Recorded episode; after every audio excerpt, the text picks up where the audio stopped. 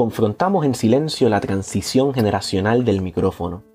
Percibo mi voz fatigada, cansada de ser rebelde, de empujar para afuera ideas perpetuadoras, y a su vez el adelanto lento de poner la intención y el coraje de repensar al país, desde donde puedo y alcanzo, como bien intentamos todos, supongo. Estamos aquí, ganando edad, ocupando espacios, y en el propio proceso aprendiendo y desaprendiendo. Cada día aproximándonos al 1% de personas inquietas, valientes, desinstaladas, como pueden, del orden social de crecer, trabajar y ser obedientes a las normas sociales narradas, para hoy insertarse en un nuevo proceso histórico, que no trata de Bad sin intento de minimizarlo.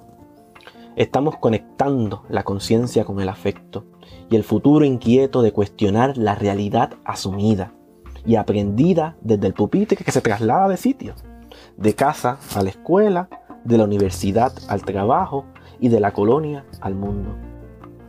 Estoy convencido del presente intento generacional por los despiertos, gente que va descodificando un lenguaje nuevo, honesto, valiente y que navega con tropiezo en la lucidez mental y en la atención emocional. Estamos ganando detalles en la atención del proceso.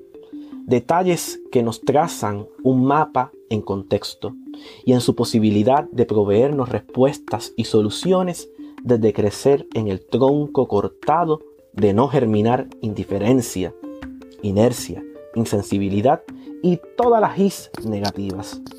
Por ahora, solo tengo preguntas para coincidir en lo plural sin encubrir el entendimiento del proceso.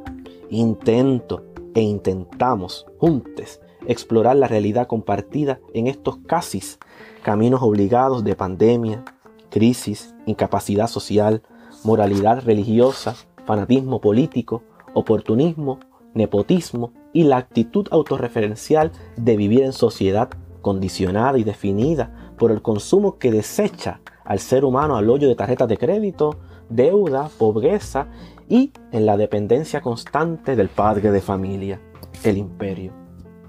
Ahora bien, solo podemos apalabrarnos y ahí, quizás, con queja y acción, percibir a mirar el país en nosotros y en nosotras y en nosotras, validando el deterioro visible y el génesis de lo que será la transición a otras narraciones posibles, sumando las preguntas sin respuestas por ahora. Por ejemplo, ¿tenemos capacidad social de ser autocríticos del país que sostenemos? ¿Qué está sucediendo en el país en su multiplicidad de realidades? Estamos cuestionando las narraciones homogéneas proyectadas en la prensa. ¿Cómo se encuentran nuestros pares que tal vez sienten la misma inquietud de otro país? ¿Acaso el problema social se extiende y sobrepasa el fanatismo político y demanda moral por grupos religiosos? Pregunto. ¿Qué tipo de riqueza queremos generar en Puerto Rico? se puede practicar la solidaridad, el mérito, el esfuerzo, el esfuerzo colectivo de cooperar.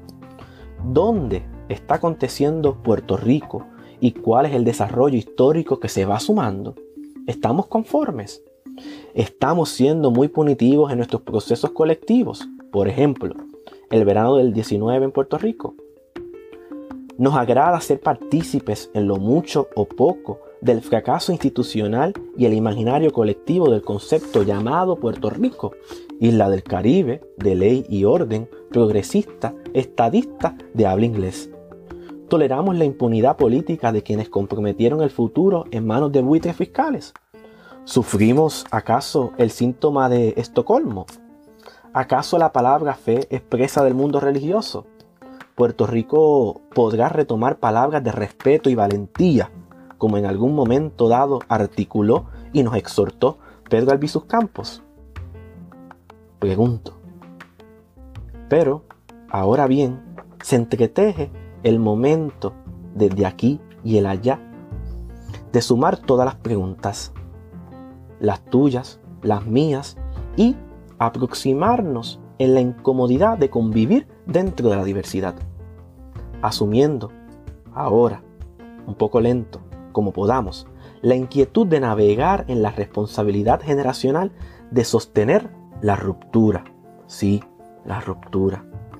Y en la derrota de resistir, proponernos otros modos y formas para coincidir desde las preguntas. Y eso quedan preguntas. No se diga más. Esto fue a palabrar C.